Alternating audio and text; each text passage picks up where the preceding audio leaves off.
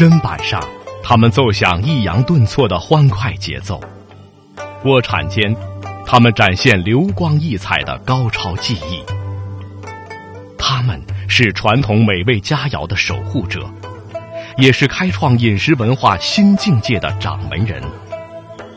山珍海味，花果鲜蔬，让您在意犹未尽之中品尝人生五味。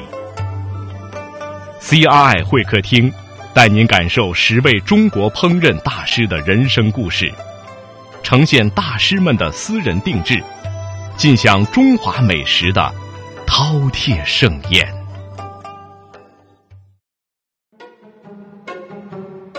有着军人情节的他，从未想过与油盐酱醋结缘，却阴差阳错顶替母亲走进了餐饮行业。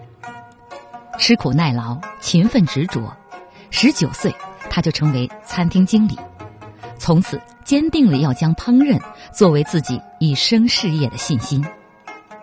他师从川菜泰斗陈建瑜和香港世界御厨杨冠一，潜心学艺，屡获殊荣。他从不墨守成规，从未停止对川菜的创新，将川菜。与粤菜完美结合，让精品川菜登上了大雅之堂。他就是川菜的创新者，中国烹饪大师胡晓华。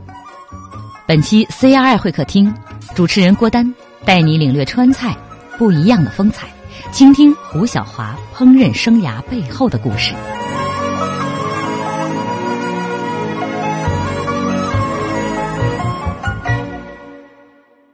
小华您好，这个本来我应该叫胡总啊，我觉得后来您说您的周围的人很多长辈都叫您小华，甚至平辈啊都叫您小华，您觉得更亲切啊？实际上，呃，年轻的这样一个年龄啊，四十多岁，其实已经得到了无数的荣誉啊，包括中国十大名厨啊，呃，包括中国饭店协会颁发的去年颁发的国际五星名厨杰出。勋章啊，这样等等一些荣誉吧。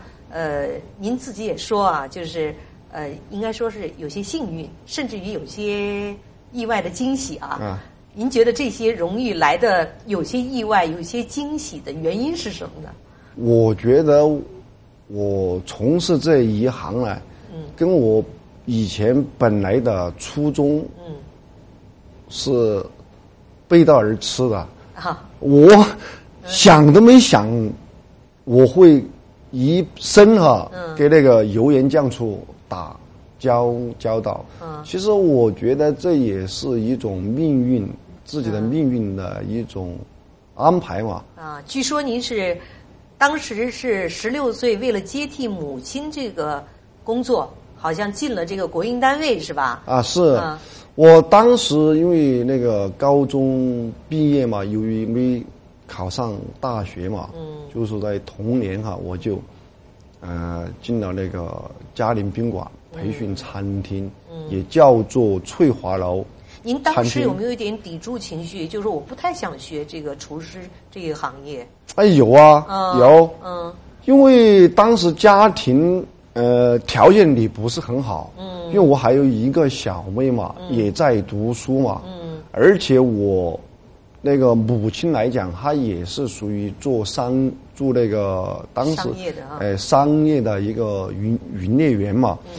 当时的八几年八几年来讲的话，对工资来讲哈，做商业部门的工资都不是很高。毕业的同年嘛，我出我出来我进入那个呃工作嘛，一方面呢也是属于不想再。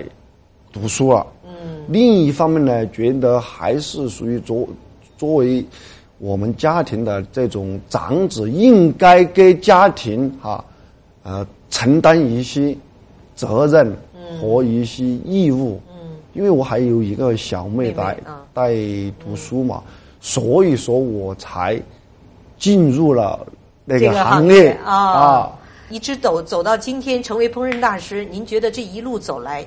您成功的原因是什么呢？我觉得做这行啊，哈，太累，太累，太辛苦，可是你却没有离开过呀。因为我记得我八五年我参加那个工作的时候，我们内政的话没有天然气，嗯，啊，也说没有那种液化气，嗯，全部就是烧烟煤，嗯，而且你的每个炉头你自己哈站的这个炉头，你还要自己去。呃，怎么说叫敷灶？嗯，哎，那么你的灶敷的好不好，就关系到你炒菜的火候，火候你出来的味道怎么样？就是生火，要自己要生火啊，自己要去你生火，因为我读书的时候也是什么班委啊，也是属于班长，觉得有点落差是吧？不不，但是我。很执着，我一直觉得我很执着。你当时的梦想是什么呢？去当兵了。去当兵。哎，我读书时候的梦想，嗯，就是去当，都是去当兵。为什么呢？觉得当兵威风是吗？因为我们从小哈，就是说看的这些电影啊，那个时代的电影，就是说塑造英塑造英雄的英雄啊，这种形象。我想说，我去当兵的，我肯定也可以成为 呃，不叫做英雄嘛，也可能觉得也是感到自己很自豪的、很光荣的。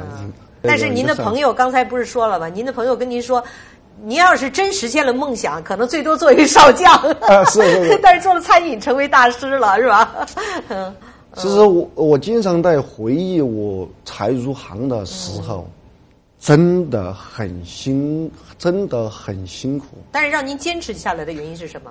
呃，因为当时我们那个翠华楼那个，就是我们那个嘉陵宾馆培训餐厅嘛，当时聚集了整个江北区的技术的精华。哦。那么有很多是，就是说解放前哈过来的这些。老师们在带我们这一代的这些学员，这些十六七岁啊、十七八岁的这些学员，嗯，哈，老师怎么来带？那么他也要，就说喜欢，嗯，呃，你勤劳、勤快、肯做事儿了。哎，我最记得我以前进入的时候，开始学砧板。砧板是是西藏的那种砧板吗？不是砧板，啊，砧板啊，砧砧板，哎，砧板砧板，我们说灯子，砧板啊。当呃当时有很多这些水盆嘛，啊，就说这些水盆呢，就说就说什么，你有发的黄花呀，木耳啊，还有这些那个玉那个玉兰片啦，还有什么水水发的海参啦、鱿鱼啊，每天都要去换水，嗯，不停的呃上午。还是说。